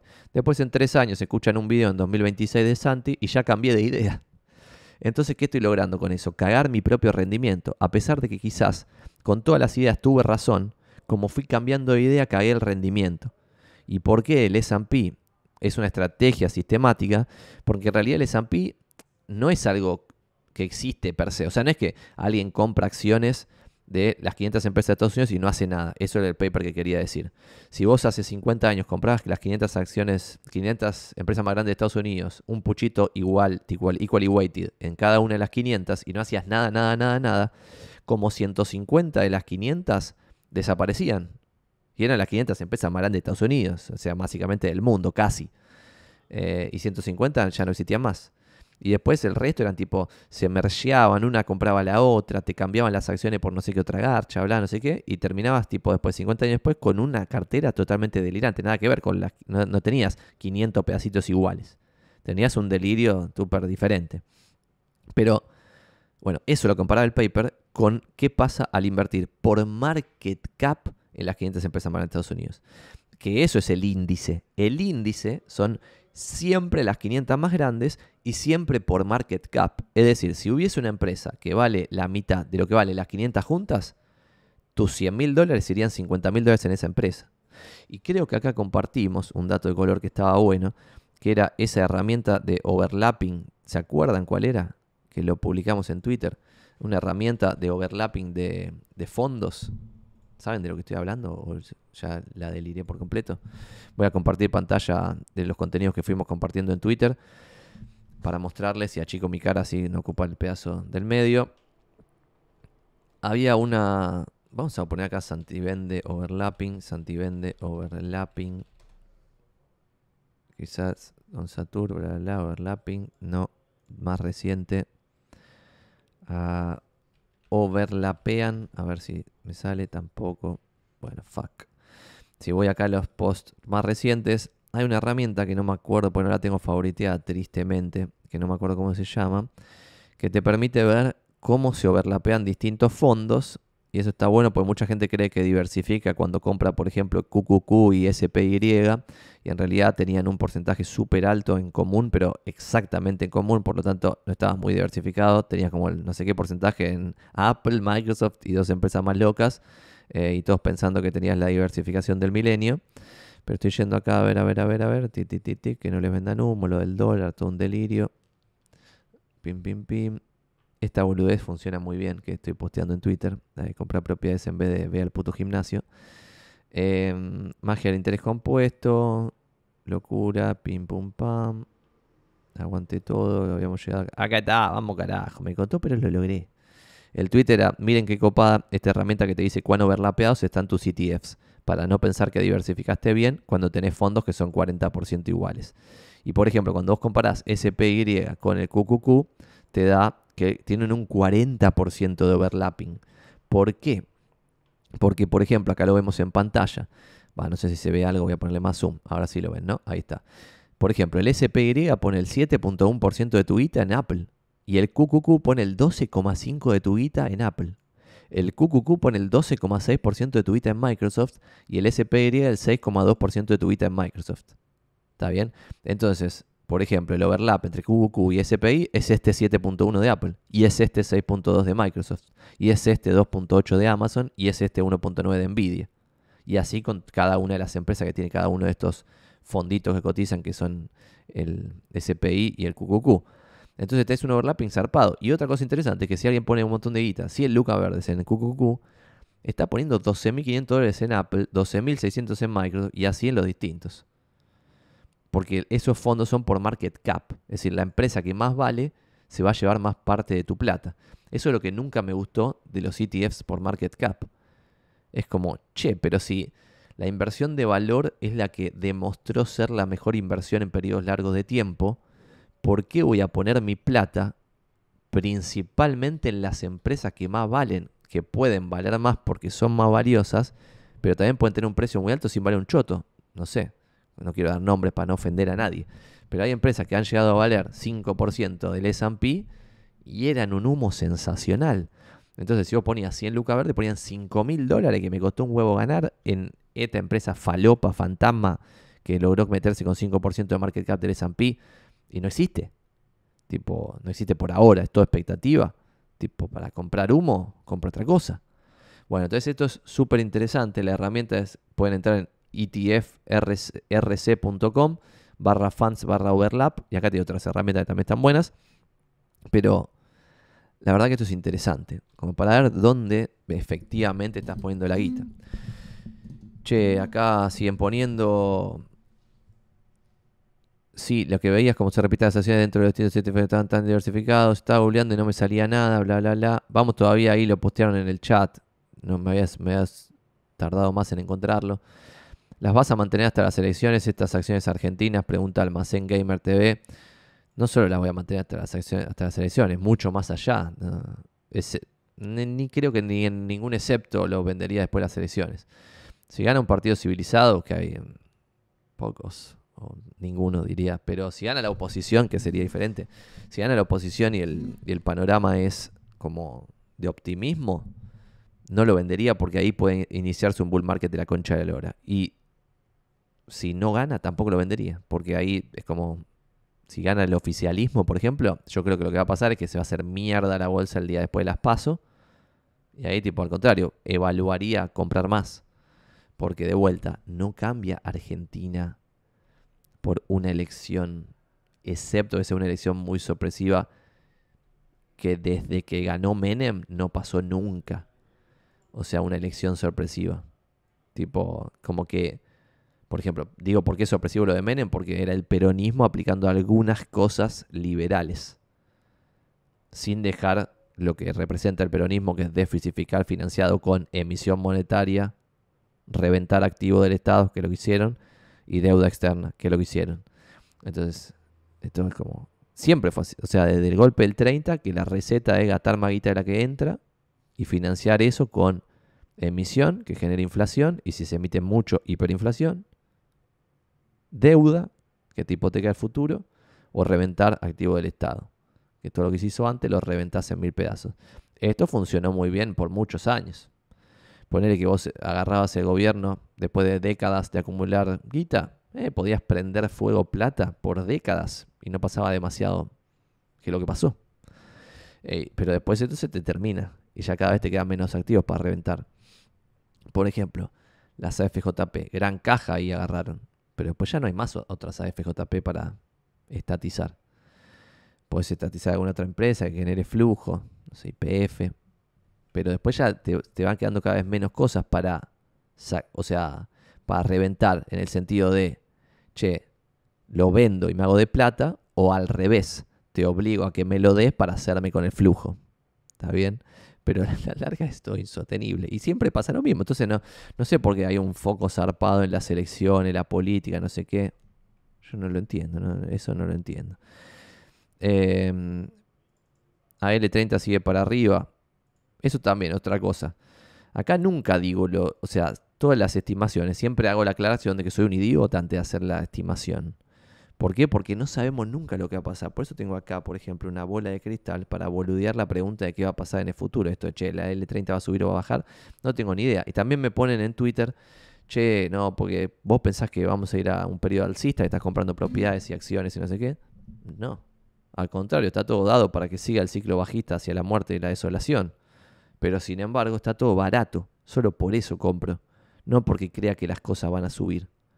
Compro porque las cosas están baratas. Solo por eso.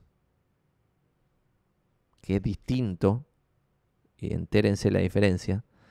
Una cosa es comprar tratando de prever el futuro y comprar acá diciendo esto va a subir, o, comprar, o vender acá diciendo esto va a bajar. Y otra cosa totalmente diferente es en cada momento ver si un activo está caro o barato, y si está barato comprarlo y si está caro venderlo. 2018 yo recorría los barrios diciendo, che, las propiedades están caras. Mis colegas inmobiliarios decían, che, este pelotudo no puede decir que las propiedades están caras. Bueno, ahora vemos lo que sucedió. Casi 50% de baja en valores nominales, aproximadamente 60% de baja en precios reales las propiedades en Buenos Aires. 2018 yo recorría los barrios diciendo esto está caro. Eso quería decir que bajase, porque también la, la gilada me preguntaba eso. Che, ¿Pero qué está diciendo? ¿Que van a bajar los precios? No estoy diciendo que van a bajar los precios. Solamente estoy diciendo que hoy estamos en 2018 y están caras las propiedades en Buenos Aires. ¿Por qué están caras? Por estas 15 razones. Están caras. Ahora, ¿por qué están baratas? Por las mismas 15 razones que en el 2018 yo decía que estaban eh, caras. Ahora están baratas. Porque bajaron 60% en precios reales.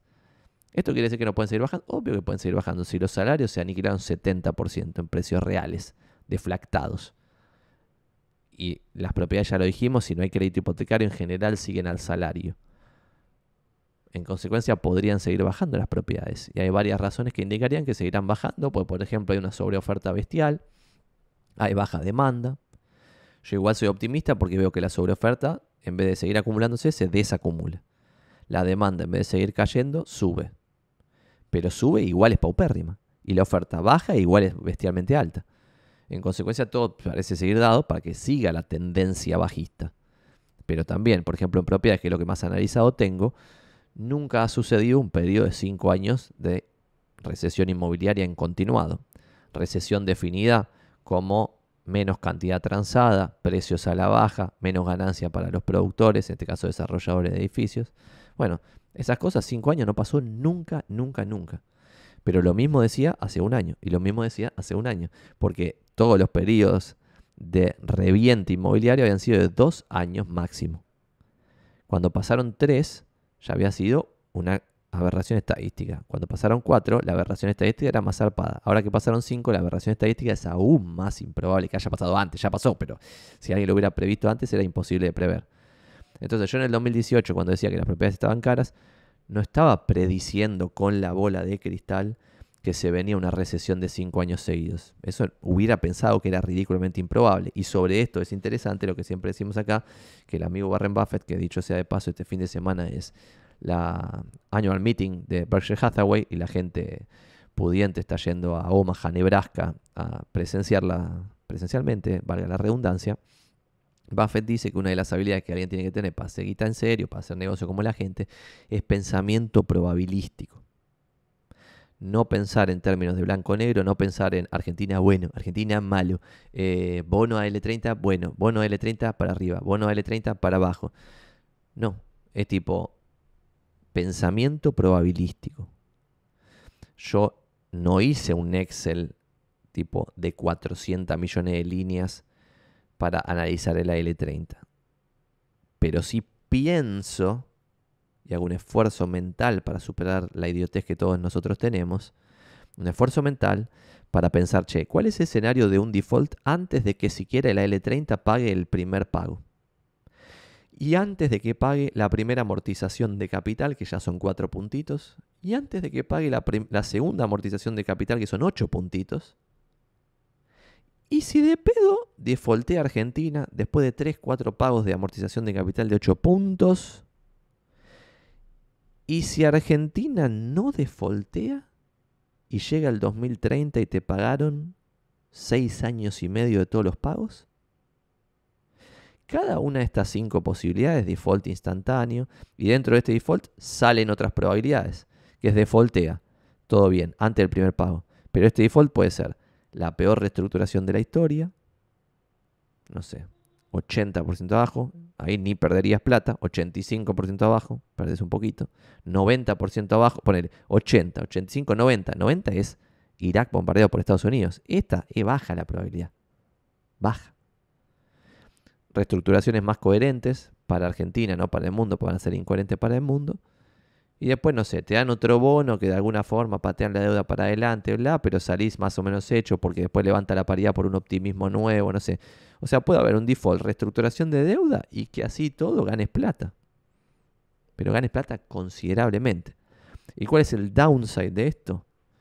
Para mí el downside máximo, pero esto es opinable, porque de vuelta ya explicamos cuál es la diferencia entre lo que yo pienso y lo que piensan los demás, es más o menos perder la mitad del capital. Es el downside máximo.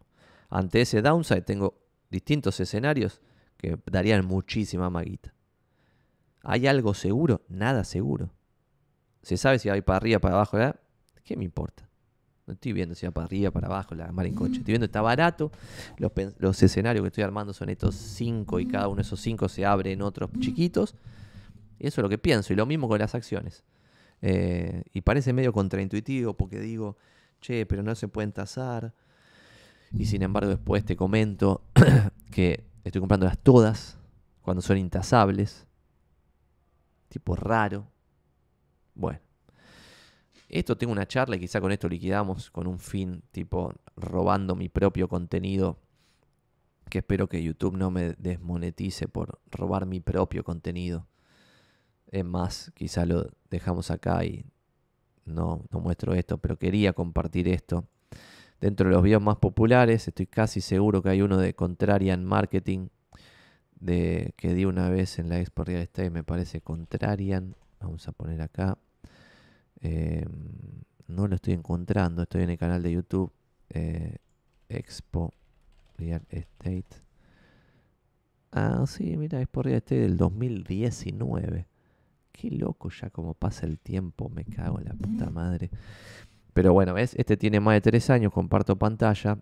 Este video que se llama Si es fácil un negocio, voy a tomar un poquito un café Zuli.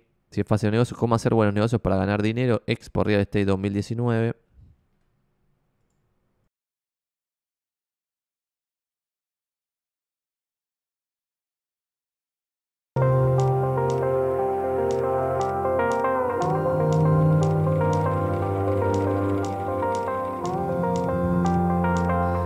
Más joven, la concha de la lora. Este es mi álbum de figuritas de Francia 1998. Yo no tenía 30 años en 1998.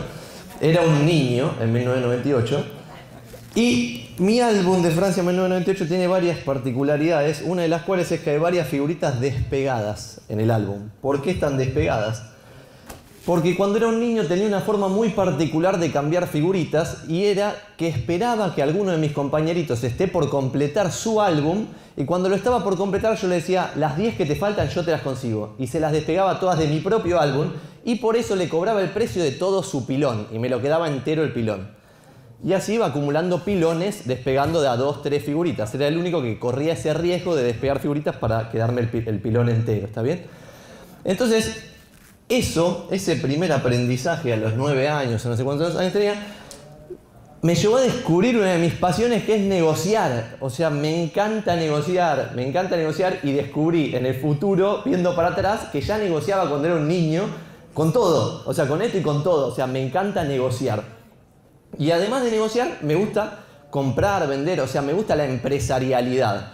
Entonces, ya en el colegio decidí quiero ser empresario y cuando terminé el secundario, hice un editorial, o sea, tenía una editorial con un amigo. Y era el único que tenía 17 años y era empresario. Y era ilegal porque... Ok, 5 minutos. Era ilegal, ¿por qué? Porque era... Para anotarte en el monotributo en ese momento vos tenías que tener 21 años, o sea que estaba a 4 años de la legalidad para ser empresario, igual lo era. Cuestión, voy a meterle un poquitito de ritmo. Eh, después de ser empresario, 2005, Dato de color, ahí me habían interrumpido diciendo que me quedaba poco tiempo y recién empezaba porque los demás se habían eh, excedido en su tiempo, en su exposición. Así que si organizan una charla, no interrumpan al orador porque como que lo sacan de, de foco, ¿no? La empresa duró dos años nada más, la editorial se fundió porque veníamos haciendo revistas que nos iba muy bien. Cada revista que seguía le metíamos toda la guita de la inversión, o sea, de la facturación de la anterior, reinvertíamos el 100% y dijimos, bueno, si ganamos tanta guita haciendo revistas, hagamos libros y vamos a ganar mucho más. Reinvertimos todo y nos fundimos con el primer libro, un gran fracaso, pero ese es el primer libro. Así que en el 2007 tuve que ir a laburar en relación de dependencia y me acuerdo patente cuando esperaba el 132 sobre Rivadavia parado en la parada, me quería matar posta y quería llorar, de verdad. O sea, a ese nivel quería ser empresario. O sea, quería llorar esperando el 132 porque era empleado en relación de dependencia. Y no se lo podía contar a nadie porque todos mis amigos decían, vos estás en pedo, agradecer que tenés trabajo. Eh, pero para mí era inverosímil, o sea, yo no podía ser empleado en relación de dependencia. Me dolía. Y bueno, pasé por varias corporaciones, fui teniendo distintos laburos, hasta que en el 2013 me crucé con el rubro inmobiliario casi de casualidad, comprando un departamento yo mismo como cliente. Y en esa experiencia dije, no puedo creer, esto es la posta. O sea, y me empecé a dedicar a profesionalizarme para poder saltar del, del empleado en relación de dependencia a inmobiliario. Ese departamento es un primer ejemplo. Compramos una planta baja lateral con mi novia en 47 mil dólares. Cuando yo le decía a mis amigos compramos un departamento en 47 en Capital Federal, me decían imposible. Bueno, imposible ya escrituramos, o sea, una conversación totalmente que no tenía sentido. Y lo vendimos en 72 con esta pequeña magia que le hicimos adentro. En este momento empecé a descubrir una de las claves para que te vaya bien, que es ir en contrario, que esa es una idea simple, que es la única que quiero que se lleven de esta charla, la historia del álbum de figuritas, e ir en contrario. Y la empecé a aplicar en varias cosas. Entonces empecé a ver el rubro inmobiliario y dije, ¿qué onda, loco? Todas las inmobiliarias se matan por tener cartera y desprecian a los compradores, ¿verdad? En Buenos Aires por lo menos pasa eso. Y en Estados Unidos hay buyers brokers, o sea, hay inmobiliarias que se dedican exclusivamente a los compradores. Entonces en ese momento hice una inmobiliaria, sin saber nada del rubro, hice una inmobiliaria dedicada a compradores y empecé a mandar a la marchanta mails, publicidad por todos lados diciendo, ¿querés comprar? Yo te ayudo. Bueno, este es un pésimo negocio, o sea, fue un pésimo negocio, pésimo, pésimo negocio, pero aprendí un montón de humildad y de vuelta para decir, bueno, loco, para aprender tengo que aprender del líder. Chiste solo para los millennials de los Simpsons. Eso es líder, líder, es un capítulo. Eh, y trabajando para el líder, aprendí que todos quieren tener la rentabilidad de una funeraria manejando un salón de fiestas. O sea, es algo muy particular que nos pasa, me parece, a todos. Todos quieren hacer cosas fáciles y llevarse la renta de algo difícil. Eso es muy loco. Y lo veo también en el subte. ¿Quiénes de acá se toman el subte de Buenos Aires? Levanten la mano, cópense. Bueno, la mitad de la audiencia. De esa mitad, ¿quiénes suben por la escalera mecánica y quiénes por la manual? ¿Quiénes por la mecánica? Todos los que levantaron la mano antes suben por la mecánica. Yo cuando salgo del subte, veo las dos escaleras y decido subir por la fucking escalera que tenés que patalear, o sea, que tenés que mover las piernas, porque esa es la decisión difícil. O sea, creo que la clave acá es hacer las cosas difíciles solo porque son difíciles. Porque si son difíciles, nadie las va a querer hacer. Y si nadie las quiere hacer, ahí está la fucking posta. O sea, nadie lo quiere hacer, no tenés competencia. Nosotros vendemos propiedades con renders para todos los usados. Viene una porquería de 47 mil dólares y, le mando un fotógrafo profesional, plano, visita virtual en 360 grados, video con dron para los 47 mil dólares y render con amoblamiento virtual. No lo hace nadie porque eso es trabajo verdadero y es difícil. O sea, es muy difícil. Entonces, ser contrarian es ir por la difícil. ¿Y qué significa ir por la difícil ahora, por ejemplo? No me pasa el slide, pero este es un grafiquito súper simple de la cantidad de transacciones mes a mes. Cada una de esas series, o sea, ven que tipo el enero es el más bajo y diciembre es el más alto, entonces de eso se pueden ver años. Estamos en números similares al CEPO en la Ciudad Autónoma de Buenos Aires, o sea, en cantidad de transacciones. Y cuando uno ve el stock, ve que en mayo del 2013 había 30.000 propiedades publicadas, avisos en zona prop, y ahora hay 116.000 avisos. O sea que el stock se está acumulando y vender una propiedad es cada vez más difícil porque se venden 2.500 y hay 116.000 en venta. Voy a hacer un parate. 116 mil en venta había cuando di esta charla. Llegó a haber 160 y pico de mil en venta y ahora hay 130 y pico de mil.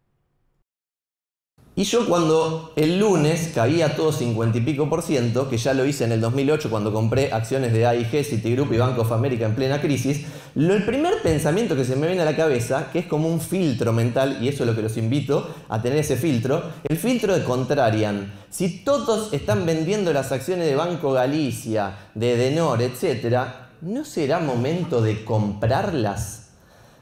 Solamente esa pregunta. Ese lunes cancelé dos o tres cosas y me puse a ver si no es momento de comprar Edenor.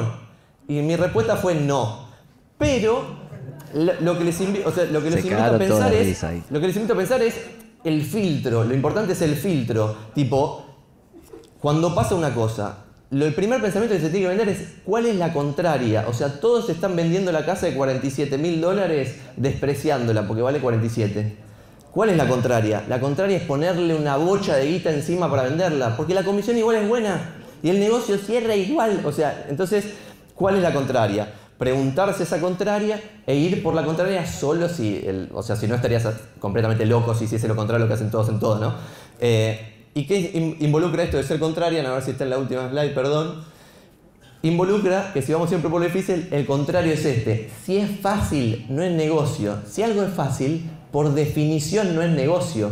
Porque si es fácil, lo hacen todos. Y si lo hacen todos, baja el precio y baja el margen. Esto es una fucking novedad que nadie piensa de esta forma. O sea, si es fácil, no es negocio. Eso es así. Pero si es difícil, ¿es negocio? Esa es la pregunta que se tienen que hacer. Muchas gracias. Buena charla era esta, ¿eh? Creo que esta es un buen una buena forma de terminar este glorioso Twitch en 1 hora 26 que vamos de grabación, 1 hora 36 de transmisión. Si es fácil, no es negocio, pero si es difícil, quizá tampoco lo sea. O sea que hay que preguntarse si es difícil, si es o no negocio. Bueno, nos vemos la próxima. Les los invito, si llegaron hasta este punto, 1 hora 26, 27 de este video, like y suscribirse si aún no lo hicieron. Veo que la mitad de los que consumen los videos de YouTube no están suscriptos, me quiero matar. Eh, y por otro lado, si esto le ven valor, pásenselo a algún amigo, conocido, compañero, que ahora estamos haciendo una prueba, detuvimos las campañas en, YouTube, a ver cómo funciona. Y en el mes de abril, sin campañas, batimos récord de cantidad de suscriptores, a ver si podemos eh, superarlo ahora en, el, en mayo del 2023. Gracias a todos. Vamos a seguir con esto de agregar valor de forma desinteresada en YouTube, Twitch, Twitter y otras redes sociales. En algunas redes sociales soy Santi Vende. Listo. Y mi celular está acá en todos los videos. Y es posta. 11 3621. Perdón. Ah, acá, la concha de la. Eh, 11 3600, 11 3600 2159. Digo 11 3600 2159. Like y suscribirse. Muy bueno como Santi, muy bueno como siempre dice acá Maggie. Vamos carajo, Gastoncito. Un año de suscriptor en Twitch. Me vuelvo loco. Un año de los primeros valientes. Ahora somos 70 y pico conectados, pero hace un año éramos 10, con suerte, no sé, 15, 20. Igual mantuvimos firme. Ayer me junté con, y con esto liquidamos, con un crack audiovisual que me hacía los videos, hizo los primeros, primeros videos de todos, que es más, ya pasó un montón de tiempo del primer video que hemos subido a YouTube. Por ejemplo, ahora hay más de 2.400 videos en mi canal de YouTube y me preguntaba, che, ¿pero seguís subiendo videos de forma diaria? Sí, no solo uno, más de un video por día, hace años, y en el medio pasó un montón de gente más talentosa que yo, esto es importante. En el medio en todos estos años que vengo haciendo contenido, pasó gente mucho más talentosa que yo, más fachera, más presentable, que hablaba mejor, con mejores habilidades comunicacionales, pero sin embargo nadie logró mantener la bendita rutina por años de subir constantemente contenido, constantemente generar nuevas cosas para distintas redes sociales, probar cosas nuevas. En consecuencia, eh, cierro con un mensaje como de esperanza, si se quiere, que por más bolas tristes que seas, por más errores que tengas al hablar y lo que sea, sin mantener la constancia, vas a ganar. Porque nadie puede mantener la constancia. Nadie puede hacer nada sistemáticamente. Y estoy exagerándolo, obviamente, un montón de gente sí, pero casi nadie. Al menos en este rubro, en la generación de contenidos, no me he cruzado absolutamente con nadie que por años genere contenido de calidad de forma diaria, de forma ininterrumpida por años. Y esa es la única receta que estamos haciendo y que funciona. Contenido de calidad por años sin parar de forma constante. Eh, por ejemplo, eh, la TikToker número uno de Argentina de rubro inmobiliario, Marcela Genta, es lo mismo. ¿Por qué es la número uno? Porque tiene cierta magia. Pero más allá de eso, por la constancia. Porque hay cientos o miles de inmobiliarios con magia. Y ninguno le hace ni mella a lo que está haciendo Marcela Gente en TikTok. ¿Por qué? Por esto que acabo de decir. Constancia. Mucha gente publica 3 videos, 100 videos. 100 videos. Me dicen, no, porque ya hice como 100 videos, Santi. No sé. Vos me estás cargando. Vos me estás cargando 100 videos. Vos me estás cargando. 2.400 y pico de videos hay acá. Y hay videos de 14 horas de longitud. o sea, esto es sistematizar el esfuerzo. Y si sistematizas cualquier esfuerzo, vas a ganar. Eso es todo. Vamos todavía. Aguante Bilardo. Y like y suscribirse.